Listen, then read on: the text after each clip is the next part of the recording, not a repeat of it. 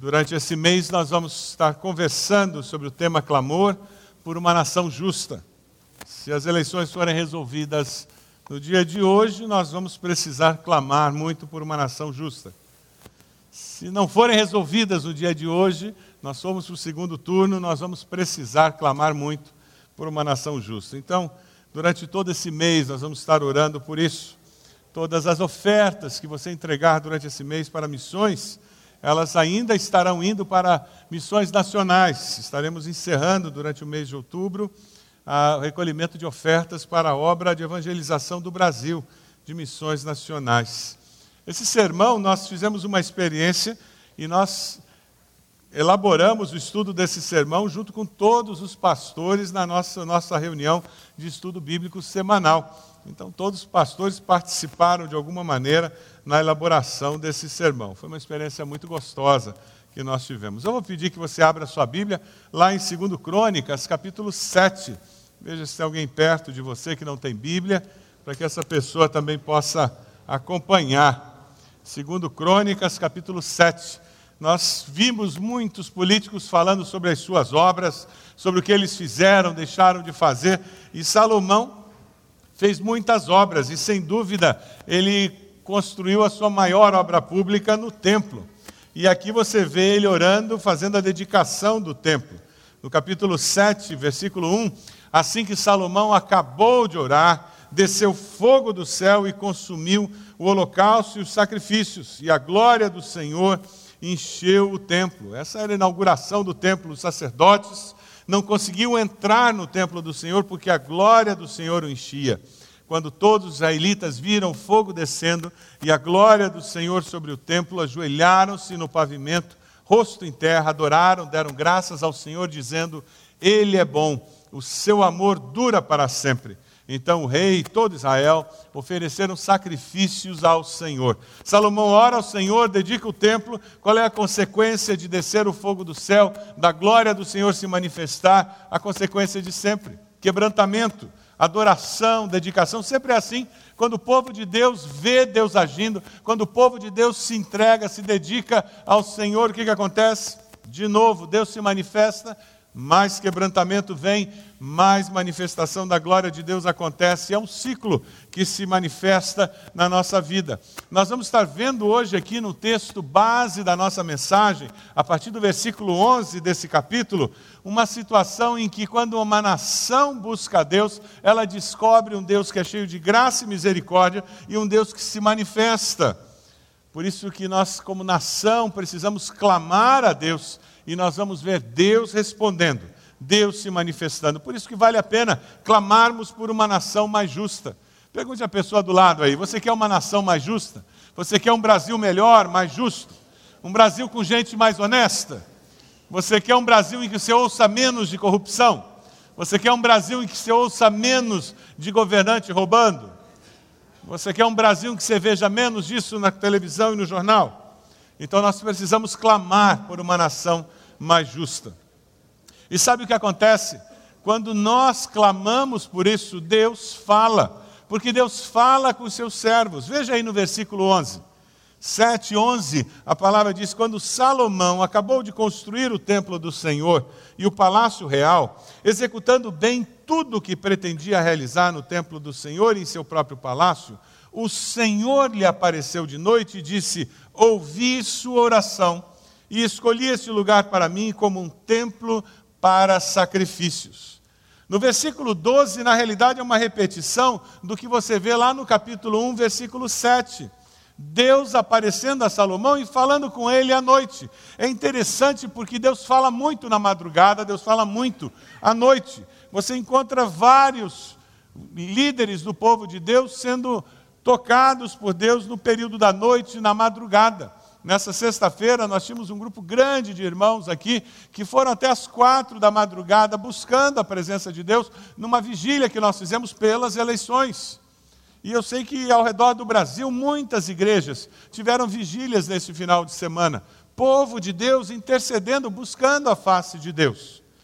Muitos de nós já tivemos essa experiência de sermos acordados por Deus na madrugada com um assunto claramente definido na mente, e Deus nos leva a dobrar os joelhos, a clamar, a orar. E é interessante porque Salomão está envolvido fazendo alguma coisa para Deus e Deus fala com ele. E é muito mais fácil nós ouvirmos o falar de Deus quando nós estamos envolvidos na obra de Deus. Quando nós não estamos envolvidos com as coisas de Deus, é mais difícil nós ouvirmos o que Deus tem a nos dizer. Porque nós estamos com a nossa mente, com o nosso coração voltados para outros assuntos que não aqueles que estão no coração e na mente de Deus. Mas quando a nossa mente e o nosso coração estão afinados com o coração e com a mente de Deus, fica mais fácil nós percebermos o que Deus tem em mente para nós e para o seu povo. Lá em Efésios 2, 8 a 10, nós encontramos que nós somos salvos pela graça, é, é fé, é, é dom de Deus, e a palavra nos deixa muito claro que Deus nos salva para realizarmos determinadas boas obras. E quando nós estamos envolvidos realizando essas boas obras que Deus tem para nós, fica mais fácil nós ouvirmos o que Deus quer falar conosco. Você está envolvido nessas boas obras que Deus tem para você? Você está gastando seus dias, a sua energia, cumprindo a missão que Deus entregou para você? Você já buscou de Deus essa missão? Não é só pastor e missionário que tem que buscar a vontade de Deus para a sua vida, não. Todo aquele que é salvo, lavado pelo sangue de Jesus, precisa viver com essa convicção que eu gasto os meus dias, a minha energia, a minha capacidade dentro daquilo que é o propósito de Deus para a minha vida. Salomão tem a experiência de ver Deus lhe aparecendo à noite e falando com ele. E é interessante porque a mensagem de Deus, quando aparece a Salomão, é uma mensagem muito clara. É uma mensagem de um Deus que, de uma forma muito simples, lhe aparece dizendo: Eu sou um Deus cheio de misericórdia, mas cuidado, porque eu sou um Deus que também traz disciplina. E todo aquele que ama de fato não tem medo nem dificuldade em disciplinar. Não é assim que as coisas acontecem? Aquele pai que ama de fato não disciplina? Existe um mito em nossa sociedade nos dias de hoje de que nós, um pai que ama de verdade, não pode disciplinar o seu filho. Isso é mentira. O verdadeiro desamor é não disciplinar os filhos. Quem ama de fato, corrige e disciplina, porque está buscando o melhor para os seus filhos. Quem não disciplina está criando filhos que terão problemas seríssimos no restante da vida. Quando nós encontramos filhos que não foram disciplinados, nós encontramos pessoas desajustadas na adolescência, na juventude e na vida adulta. Porque, como não aprenderam a viver com limites, a vida terá que ensinar que não há como viver sem limites. Deus olha para o seu povo e diz: Olha, preparem-se, porque eu posso garantir que eu sou cheio de misericórdia, mas eu também sou um Deus que disciplina.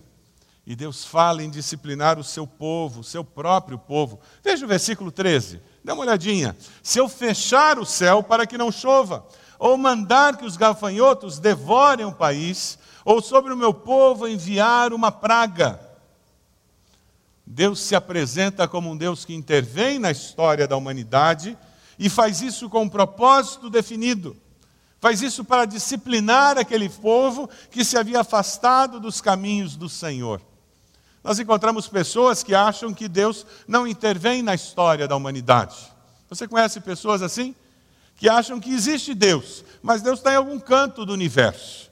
Essa postura deísta é muito comum nos nossos dias. Pessoas que não conseguem negar a existência de Deus, mas eles acham que Deus não intervém na realidade. Deus fica a par, fica separado da realidade da sociedade humana.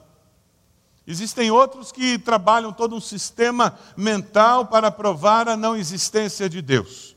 Então, os ateus eles dizem que Deus não existe. Então, o que acontece na história é fruto do fazer do ser humano ou do acaso.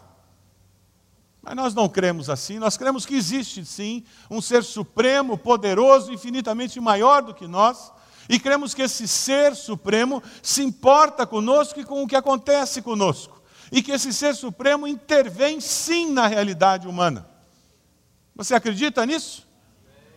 E quando nós vivemos com essa consciência de que existe um ser supremo que intervém na realidade humana, o versículo 13 faz sentido. E esse ser supremo, ele não é um ser amoral, ele é um ser que tem valores.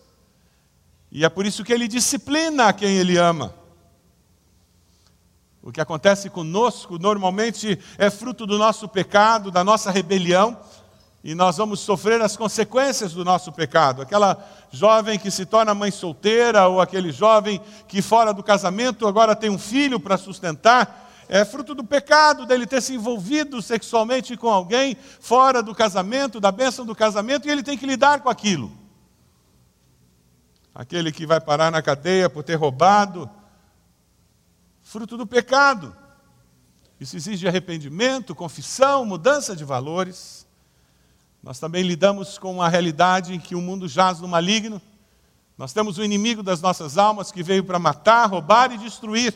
E quando nós lidamos com situações em nossa vida, nós não podemos esquecer que existem os ataques satânicos e que nós muitas vezes, por causa do nosso pecado, damos espaço para que Satanás tenha força e poder na nossa vida.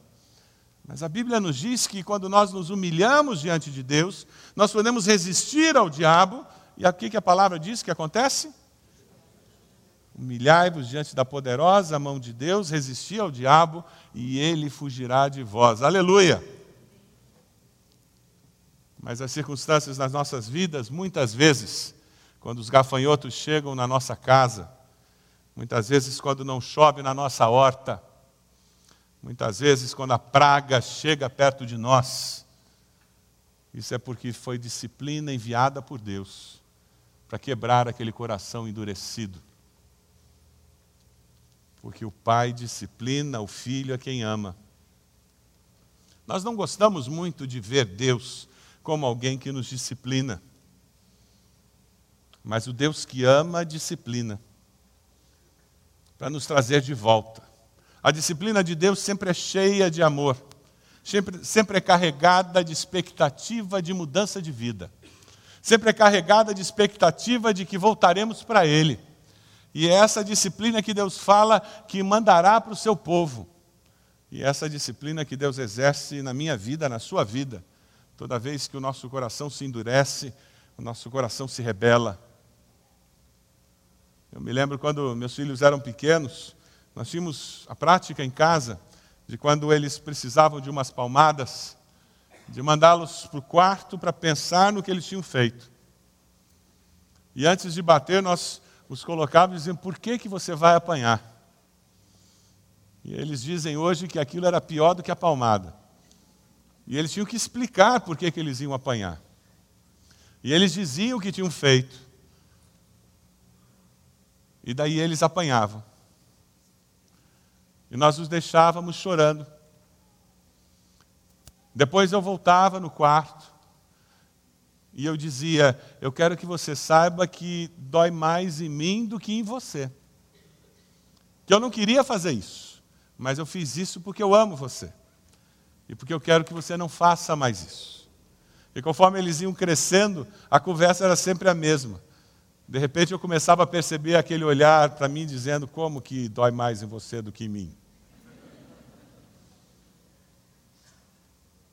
Eles não conseguiam entender que a dor emocional era muito maior do que a dor física. E depois de falar isso, eu os abraçava. E dava um beijo. E muitas vezes eu abraçava um pedaço de pau, porque o coração ainda estava ressentido com a situação. Mas eu abraçava assim mesmo, porque eu queria reafirmar meu amor. Eu queria deixar muito claro que, apesar de ter dado três palmadas, o meu amor não tinha mudado em nada. Porque a Bíblia fala que com amor a gente precisa corrigir. Deus nos disciplina com amor. Quem sabe você está aqui hoje, você tem sido disciplinado por Deus. Você coloca dinheiro em saco furado, e não interessa quanto você ganha, o teu dinheiro sempre cai no saco furado porque você tem sido disciplinado na área financeira e o seu coração continua endurecido. Quem sabe profissionalmente você não se realiza Porque o seu coração está endurecido e tem disciplina de Deus na sua vida profissional. E você não deixa Deus quebrantar o seu coração e buscar direção de Deus. Quem sabe uma mudança de área profissional. Mas você não se deixa quebrantar, você não se humilha diante de Deus. Quem sabe é na área de relacionamentos. O Deus que nós servimos é um Deus que, quando nos disciplina, sempre o faz com amor e tentando nos trazer para uma situação nova. E quando Deus fala para o povo: se eu fechar os céus, se eu mandar gafanhotos, se eu enviar uma praga, ele diz: se o meu povo, e veja o versículo 14, ele fala sobre a possibilidade da disciplina e logo depois ele fala sobre a realidade da sua misericórdia. Nós temos que clamar por uma nação justa, porque nós cremos num Deus que é cheio de misericórdia. Um Deus que espera arrependimento do seu povo. Um Deus que está sempre pronto a colocar da sua misericórdia naquele coração arrependido. O versículo 14 nos diz: Se o meu povo, que se chama pelo meu nome, se humilhar, orar, buscar a minha face e se afastar dos seus maus caminhos, se converter dos seus maus caminhos, esse povo vai se libertar daquela disciplina que eu vou enviar. A partícula condicional C determina quem vai experimentar a misericórdia de Deus e quem não vai experimentar. Duas letrinhas tão simples, mas que definem o tipo de vida que eu e você podemos viver. Se o meu povo, que se chama pelo meu nome. Aqui nós encontramos a essência do relacionamento de Deus com o ser humano. Uma palavra só arrependimento.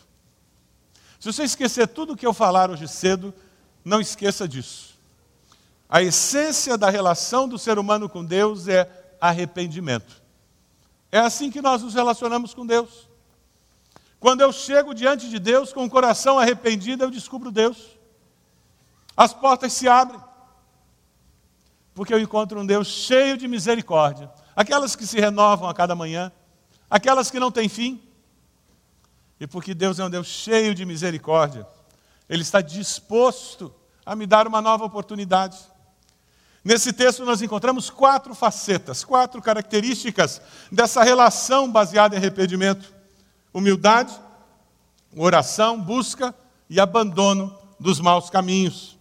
Se o meu povo se humilhar, se o meu povo se humilhar, se o meu povo for humilde, o que é ser humilde? Antigamente a gente dizia que era andar de sandália havaiana, né? Hoje em dia não dá para dizer mais, é chique agora. O que é ser humilde?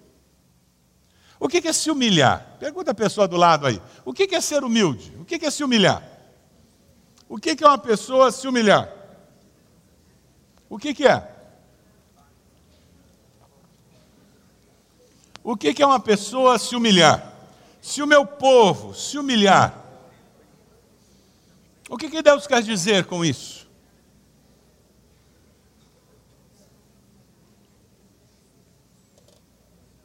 Eu diria que se humilhar é sair do centro da história. Eu não faço parte do centro da história.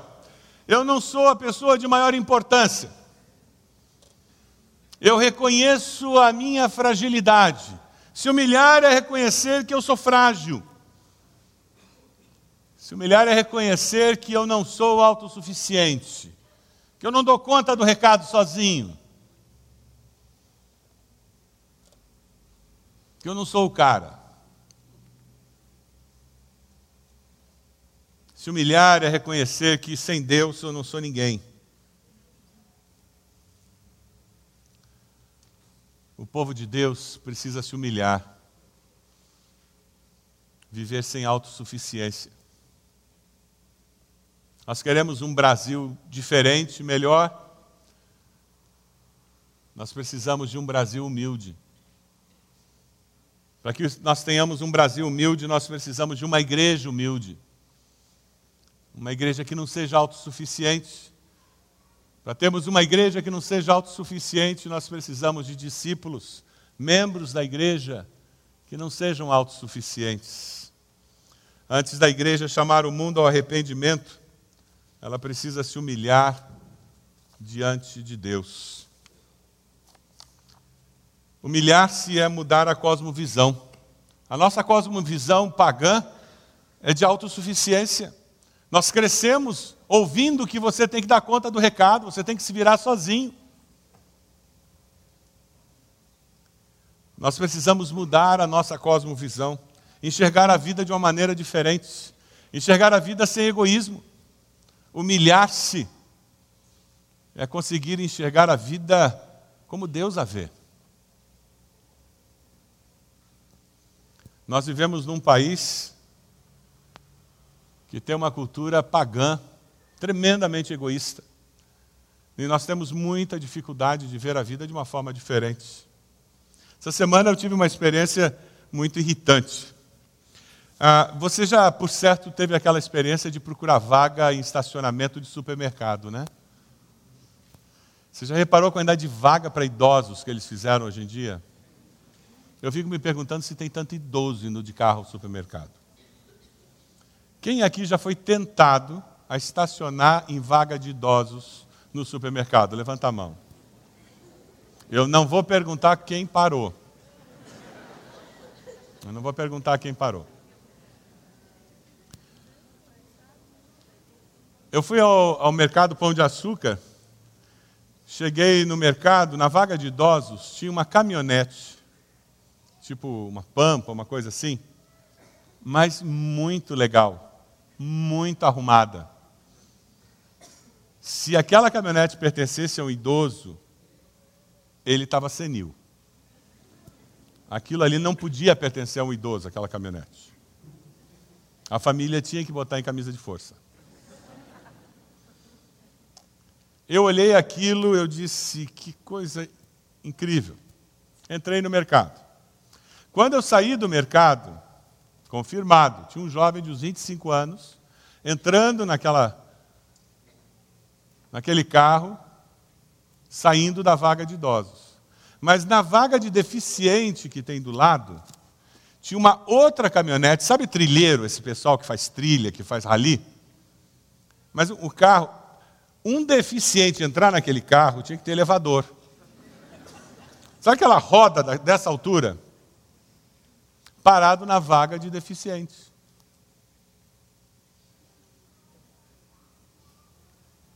Essa é a cosmovisão do brasileiro. Eu sou tão o centro do mundo que, se existe uma lei, uma legislação, uma determinação, isso não me interessa. Eu estou acima dessa legislação, porque eu sou o centro do mundo. Isso é falta de humildade. O nome disso é orgulho, soberba eu me sinto o máximo, porque eu sou o cara. Eu estou acima dos demais. Essa história de vaga de deficiente e vaga de idoso é para ralé. Eu estou acima disso. Isso só acontece no mundo lá fora? Nós tivemos dois velórios em nossa igreja na quinta-feira. O nosso estacionamento estava cheio o dia inteiro. Circunstancialmente, na quinta-feira, por vários compromissos, eu entrei e saí o dia inteiro. Eu entrei e saí o dia inteiro. Eu não consegui parar na minha vaga uma vez. Todas as vezes que eu entrei no estacionamento, tinha alguém estacionado na vaga que está marcada de amarelo e tem uma placa com o meu nome. Uma irmã da igreja, prevendo que eu ia chegar, foi conversar com a pessoa, dizendo que ela não podia parar ali. A pessoa não foi muito educada, para não dizer que ela foi rude porque ela só ia demorar um pouquinho. Conhece essa história? Eu vou parar na pista dupla, mas vai ser só um pouquinho. Eu vou entrar na contramão, mas são só 50 metros. durante todo o dia. Isso aconteceu. Isso reflete cosmovisão, percepção de vida. Isso é percepção pagã de vida, soberba. Não me interessa se tem placa, não me interessa o que é certo ou errado. Eu vou fazer o que eu quero fazer porque me é conveniente.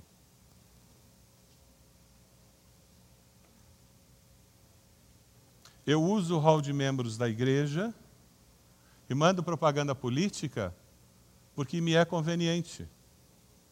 Não me interessa se é aprovado ou não é, se é correto ou não é. É errado isso. Isso é cosmovisão brasileira. Esse é o problema da nossa nação. Nós somos uma nação com uma cultura corrupta. O desafio que nós temos como igreja brasileira é mudar esse quadro na nossa vida, nas nossas igrejas, nas nossas famílias, e aí sim nós vamos mudar na nossa nação. Mas tem que começar em nós. Quebrar o nosso orgulho, a nossa autossuficiência, o nosso entendimento de que porque eu acho que é bobagem, eu posso ir contra o que é correto, o que é legal. Não é porque eu acho que eu posso que eu faço.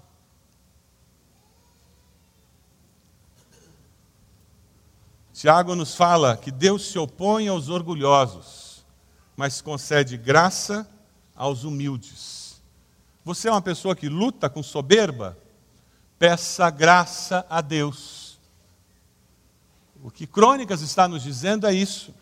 Se o meu povo se humilhar, se humilhar é se quebrar, é dizer: Deus, eu tenho uma, um problema seríssimo na minha vida, que quando eu vejo, eu faço o que eu quero. Se o senhor concorda comigo, que bom. Se o senhor não concorda, problema seu, Deus. Isso que é ser soberbo. Humilhar-se é dizer, Deus, eu não quero fazer o que não agrada ao Senhor. Humilhar-se é não ser soberbo. Você tem dificuldade para se humilhar? Você tem dificuldade de não ser autossuficiente e não fazer simplesmente o que você quer, porque você quer? Se você tem dificuldade, bem-vindo, você é normal, você é de carne e osso, você é ser humano, você é pecador. Por isso que todos nós precisamos de Jesus. Por isso que todos nós precisamos do Espírito Santo, porque todos nós temos essa dificuldade. Eu, você. Todos nós lutamos com isso. Por isso que nós precisamos uns dos outros para que Deus mude a nossa cosmovisão e a gente comece a ver a vida diferente. E daí, quando nós aprendermos a nos humilhar, vai ser mais fácil a gente orar, conversar com Deus. Porque se o meu povo se humilhar e orar e conversar comigo, essas mudanças vão começar a acontecer. E ele começar a me buscar, buscar a minha face. Ele vai começar a ter intimidade comigo. Veja, esse arrependimento, ele produz essa postura de humildade que alimenta uma conversa com Deus que tem a ver com busca de intimidade, e como consequência dessa conversa com Deus, que produz intimidade, uma busca de quem é Deus e não do que Deus pode me dar, isso produz mudança de cabeça, de maneira de pensar, produz mudança de valores, de interesses, de prioridades. O reverendo Hernandes Dias Lopes, ele escreve sobre isso e eu achei muito interessante. Ele diz: orar é deleitar-se em Deus por quem Ele é, é mais do que buscá-lo pelo que Ele dá. Orar é deleite em Deus, orar é intimidade com Deus. É na presença de Deus que existe plenitude de alegria, e só na Sua destra a delícias perpetuamente. A consequência de eu me humilhar, me quebrantar, e mesmo quando eu chego lá e eu rodeio aquele infeliz daquele estacionamento do extra inteiro e só tem aquelas vagas de idosos, e eu estou atrasado. E quando eu vejo meu carro está indo para aquela vaga, não sou eu, é o carro. E por uma questão de integridade interior, Quando eu vejo eu estou querendo parar na vaga do deficiente, por uma questão de integridade interior. Uma questão de integridade interior. Eu devolvo o troco a mais que me deram. Por uma questão de integridade interior, eu não omito informações para levar vantagem. Ou o cristianismo faz isso comigo, ou que cristianismo é esse que eu vivo? Se o meu povo se humilhar, orar, conversar comigo e ter, me buscar para ter essa intimidade e deixar esses maus caminhos, se converter desses maus caminhos, metanoia, mudança de vida, essa é a ideia. É mudança. Se, se alguém está em Cristo, é nova criatura, lembra?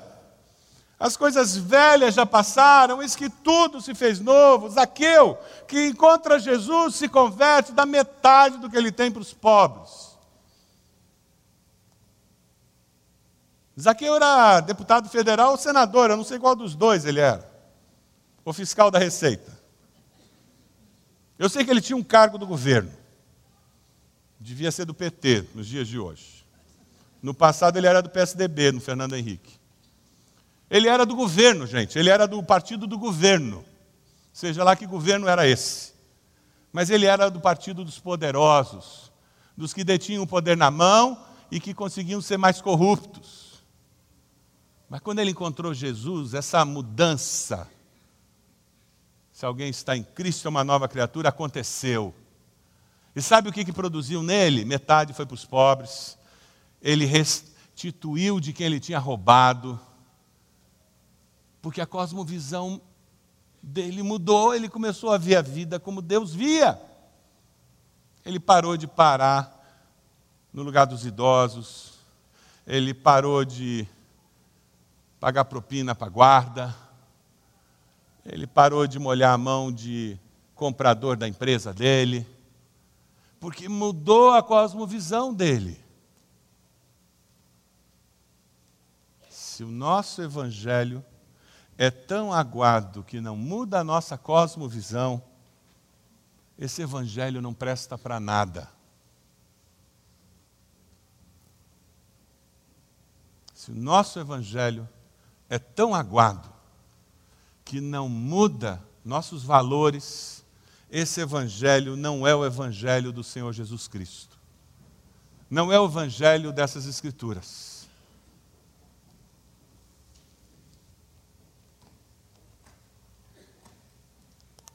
Estudando para esse sermão, encontrei um texto, talvez você conheça. O texto que eu encontrei diz assim: O país perdeu a inteligência e a consciência moral Leu isso recentemente em algum lugar? Os costumes estão dissolvidos, as consciências em debandada. O caráter do ser humano está corrompido. A prática da vida tem por única direção a conveniência. Não há princípio que não seja desmentido. Não há instituição que não seja escarnecida. Ninguém se respeita, não há nenhuma solidariedade entre os cidadãos. Ninguém crê na honestidade dos homens públicos a classe média abate-se progressivamente na imbecilidade e na inércia. Os serviços públicos são abandonados a uma rotina dormente. O Estado é considerado como um ladrão e tratado como um inimigo. A certeza deste rebaixamento invadiu todas as consciências. consciências. Disse por toda parte: o país está perdido. Tal Deus, tal povo parafraseando os salmos da Bíblia Sagrada. Como é atual esse texto, não é verdade? Sabe quem escreveu? Essa de Queiroz, 1871. Tem nada de novo, gente. O problema do ser humano é eterno.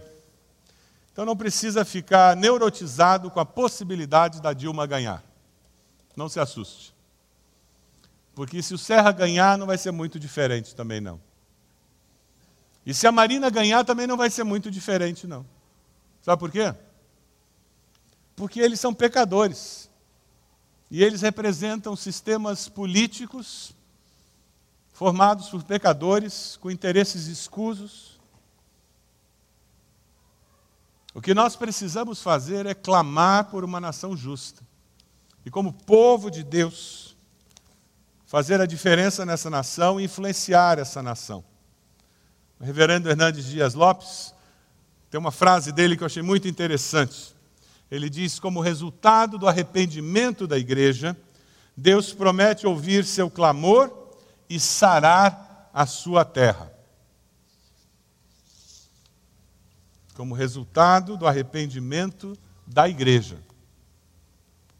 Nós precisamos nos arrepender do quê? Nos arrepender de uma vida superficial, nos arrepender de cedermos nas coisas pequenas.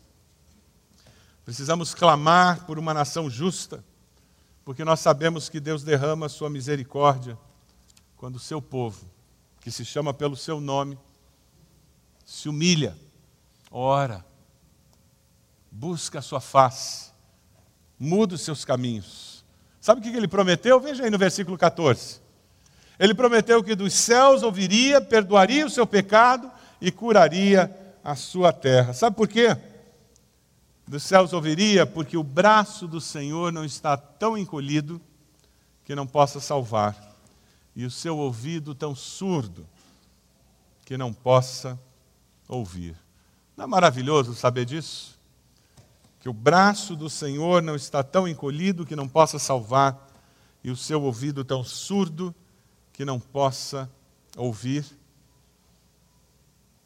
Quando nós buscamos, nós descobrimos que Deus ouve e perdoa. O que é que Deus tem que perdoar? Vamos conversar um pouquinho da nação. Vamos ver aí, da nossa nação, o que é que Deus tem que perdoar? Quais são as dificuldades que nós lidamos? Nós temos na nossa nação valores distorcidos. Nós temos uma nação onde o certo é chamado de errado e o errado chamado de certo. Não é verdade que é melhor a gente regularizar a droga? Agora vamos legalizar drogas, né? Então a gente vai começar a vender droga por aí. Certo? Então a gente vai começar a legalizar tudo. E aborto agora pelo SUS dá para fazer. São os valores distorcidos de uma nação que começam a criar leis injustas. Isso tudo é fruto de uma cultura pagã. E veja, nós fazemos parte dessa nação e nós temos essa cultura pagã nos influenciando e influenciando nossos valores. Como que nós vamos conseguir mudar essa situação da nação? O texto nos fala em arrependimento, confissão, para nós chegarmos à mudança. Mas como que eu vou levar uma nação a experimentar isso? Ora, eu preciso que alguma coisa aconteça na nossa igreja. Um grupo menor onde nós podemos trabalhar para não termos rituais vazios. Porque sabe o que acontece? Quando dentro de uma igreja você tem ritual vazio, você começa a, a ter valores distorcidos dentro dessa igreja que produzem cristãos nominais. Sim, porque Aí eu venho no culto. Como é que foi o culto? Legal, meio comprido. E a célula foi boa? Foi. É a mesma coisa. Aquilo de sempre. O lanche estava bom. Ritual vazio. Põe o texto de novo, mantém lá os slides. Ritual vazio. O ritual vazio constrói valores distorcidos. Aí você começa a vir ao culto, porque senão você vai ficar doente. Sabe que se eu não venho domingo à igreja, não dá certo, dá tudo errado durante a semana. Já reparou? Acontece tudo errado. O domingo que eu não venho à igreja de manhã, e o almoço dá uma digestão. E você começa a construir valores errados. Porque o rito está vazio, Aí você, superstição é construída em cima disso. E é daí que vem cristianismo nominal. Como é que eu quebro isso? Como é que eu mudo isso? Arrependimento, confissão e mudança. Mas sabe, para uma igreja mudar, precisa mudar a família. É lá em casa que a coisa começa. Porque sabe qual é o desafio lá em casa? É muito fácil na família eu ter cristianismo de aparência. Ah, é fácil. Na igreja, nós somos uma família maravilhosa, né? Todo mundo é membro da igreja, todo mundo carrega a Bíblia embaixo do braço, ninguém falta, não é mesmo? A última vez que nós oramos juntos lá em casa, não me lembro, foi Natal, de que ano mesmo? É porque tinha um primo de outro estado que veio, daí a gente fez um cultinho naquele Natal. Qual foi a última vez que a sua família se reuniu para orar juntos? Qual foi a última vez que vocês, como família, leram a Bíblia juntos e foi algo significativo? Qual foi a última vez que vocês, como família, adoraram a Deus juntos? O vir à igreja é um evento que abençoa a sua família ou é um fardo? Cristianismo de aparência, ele cumpre ritos, obrigações, mas é vazio. Os valores dentro de casa são distorcidos. Sabe aquela família que só ora na refeição quando tem visita? E pedem a visita para fazer oração, né? Falta de amor e aceitação é a consequência numa família que vive cristianismo assim. Porque o legalismo começa a se instalar. Porque ou, ou eu sou legalista para manter as aparências, ou eu não consigo manter as aparências. Como é que uma família sai desse ciclo horroroso de destruição? Como? Arrependimento, confissão e mudança. É o que a palavra nos fala. Mas sabe como é que uma família muda? Quando o indivíduo muda. O indivíduo cai numa, num ciclo de uma vida vazia de significado. Eu posso até dizer que eu sou crente. Eu de vez em quando encontro algumas pessoas que dizem que são membros da Igreja Batista do Bacaxeri que me desculpa. Não, fulano é membro da sua igreja, me diz. Socorro.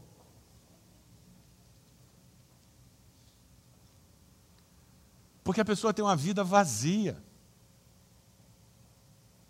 E tem pessoas que vivem essa vida vazia com valores completamente distorcidos. Pessoas que vivem uma vida vazia do poder e da presença do Espírito. Não tem o fruto do Espírito. Não tem alegria, gozo, paz, benignidade, bondade, mansidão. Não tem domínio próprio. Não tem fé. Porque o Espírito não age na vida dessa pessoa. Como é que você sai desse marasmo espiritual? O que, é que tem que fazer? Arrependimento, confissão e mudança. Se o meu povo, que se chama pelo meu nome, se humilhar, orar, buscar a minha face, se converter dos seus maus caminhos, eu vou ouvir, eu vou perdoar, eu vou curar. É isso que Deus deseja fazer. Um dos comentaristas que eu pesquisei, ele, ele afirma que o declínio moral e espiritual de uma nação está vinculado à falta de orações do povo de Deus pelo seu povo e pela nação. John Stott faz uma afirmação parecida sobre esse tema, dizendo que a podridão de uma sociedade está vinculado diretamente à falta do sal da terra agindo intencionalmente naquela sociedade. Porque é o sal que previne a podridão. Uma igreja que não é um sal da terra, de fato, numa sociedade, ela não previne a podridão daquela sociedade. Eu falei para vocês que a essência dessa mensagem era arrependimento. A essência da nossa relação com Deus é arrependimento. Se o meu povo, que se chama pelo meu nome, se humilhar,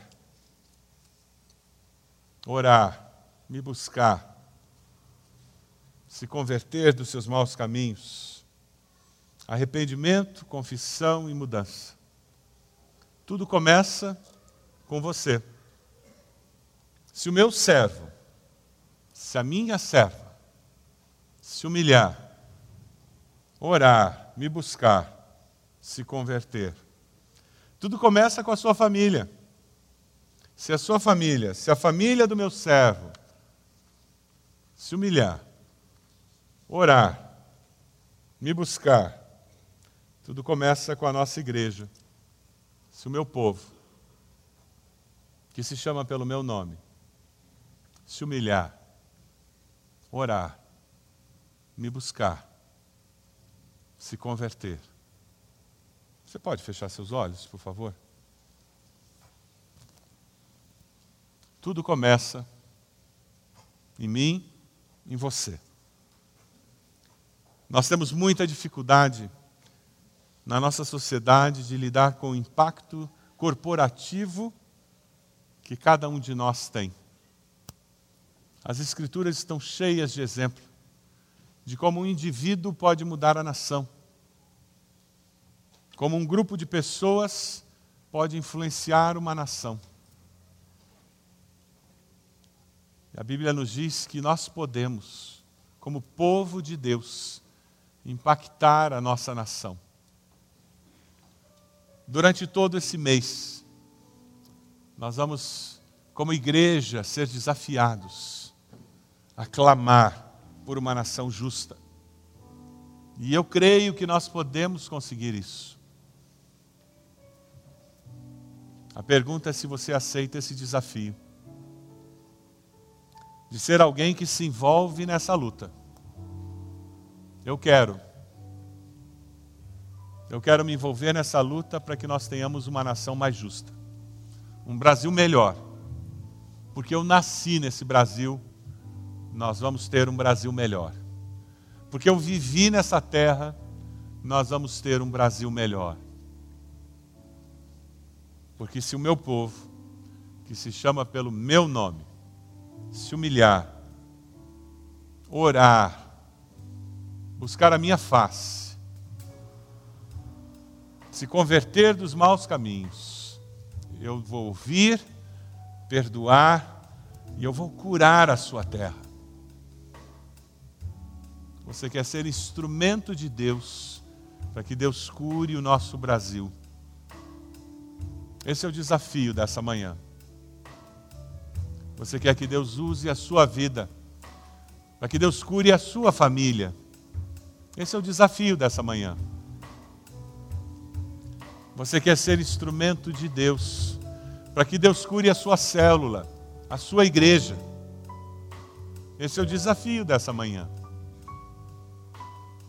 Você quer dizer, Deus, cura a minha vida, para que eu possa ser instrumento de cura. Se você está dizendo, Deus, faz essa obra começando em mim, coloque-se de pé onde você está, com esse gesto dizendo: Eu estou disposto, eu quero que Deus faça a partir de mim uma obra na minha nação. Eu me coloco de pé e isso é muito mais do que ir lá votar. É um compromisso de vida que eu assumo com o Senhor. Um compromisso de buscar a face do Senhor, de orar. Um compromisso de ser usado pelo Senhor na minha nação para fazer diferença. Coloque-se de pé, onde você está? Com esse gesto dizendo: Eu assumo um compromisso. Um compromisso com o meu Deus, de que eu vou fazer diferença, de que a minha vida vai fazer diferença na minha casa, minha igreja. Vai fazer diferença no meu país. Coloque-se de pé, onde você está. Louvado seja Deus. Louvado seja Deus. Mais alguém? Mais algum jovem, adolescente, adulto? Coloque-se de pé, dizendo: Eu quero que a minha vida faça diferença. Deus amado, nós te damos graças porque o Senhor coloca desafios como esse para nós. E o Senhor nos mostra que não será na nossa suficiência que nós conseguiremos impactar a nossa geração. Obrigado porque o teu Santo Espírito nos capacita e nos capacitará. Ó Deus, nós queremos nos humilhar diante do Senhor, buscar a tua face. Nós queremos que o Senhor converta os nossos caminhos, de tal forma que nós possamos caminhar pelos teus caminhos. Ó Deus, nós queremos ver a vida como o Senhor a vê. Deus, nós queremos viver vida de integridade nas pequenas coisas e nas grandes coisas. Perdão, Senhor. Perdão porque tantas vezes nós cedemos, fazemos aquilo que todos fazem, cedemos a uma cultura pagã que nós temos em nosso país, uma cultura que é minada por um espírito de corrupção, de egoísmo, mas nós queremos, como teu povo, assumir um compromisso com o Senhor, de nos humilharmos diante do Senhor vermos as situações, as oportunidades, como o Senhor as vê. Ó Deus, abençoa cada um dos meus irmãos que estão de perto dando a eles a vitória em nome de Jesus. Abençoa-nos como igreja, ó Deus, para que nós possamos caminhar como igreja nos anos futuros, encontrando maneiras de influenciarmos efetivamente a nossa sociedade. Que nós possamos descobrir maneiras de destruirmos aquelas injustiças institucionalizadas que existem. Que possamos encontrar maneiras de promovermos o bem, em nome de Jesus. Nós oramos assim, nome do nosso Salvador Jesus. Amém.